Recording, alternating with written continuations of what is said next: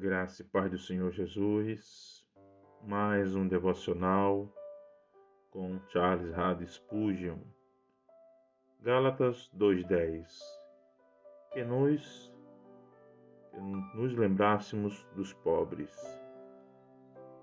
Por que Deus permite que tantos dos seus filhos sejam pobres? Ele poderia fazer que todos fossem ricos, se quisesse ele poderia deixar sacos de ouro em suas portas. Poderia enviar a eles uma grande receita anual.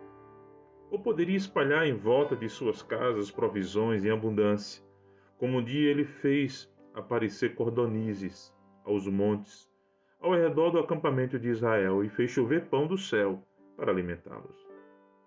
Não há necessidade de serem pobres, a menos que ele veja isso como o melhor. São dele todos os animais do bosque, alimarias aos milhares sobre as montanhas. Ele poderia supri-los, ele poderia fazê-los os mais ricos, os maiores e os mais poderosos, colocando o seu poder e riquezas aos pés de seus filhos. Pois os corações de todos os homens estão sob seu controle. Mas ele não fez isso. Ele permite que passem necessidades, permite que sofram penúrias e obscuridade.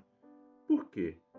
Há muitas razões. Uma delas é dar aos que são favorecidos uma oportunidade de demonstrar amor por Jesus.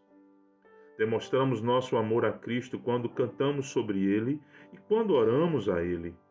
Mas se não houvesse filhos da necessidade no mundo, poderíamos o, perderíamos o doce privilégio de evidenciar nosso amor ministrado, doações a seus irmãos mais pobres. Ele ordenou que provássemos o nosso amor, não apenas em palavras, mas também em obras e em verdade. Se realmente amamos a Cristo, cuidaremos daqueles que são amados por Ele. Aqueles que lhes são queridos serão queridos por nós. Vamos então olhar para isso não como uma obrigação, mas como um privilégio de socorrer os pobres do rebanho do Senhor. Lembrando das palavras do Senhor Jesus, em verdade vos afirmo que sempre que o fizestes a um destes meus pequeninos irmãos, a mim o fizestes. Certamente isso é bom o bastante. E esse é um motivo suficientemente forte para nos levar a ajudar os outros com mãos dispostas e corações amorosos, lembrando de que tudo o que fazemos para o seu povo é graciosamente aceito por Cristo, como se feito para Ele próprio.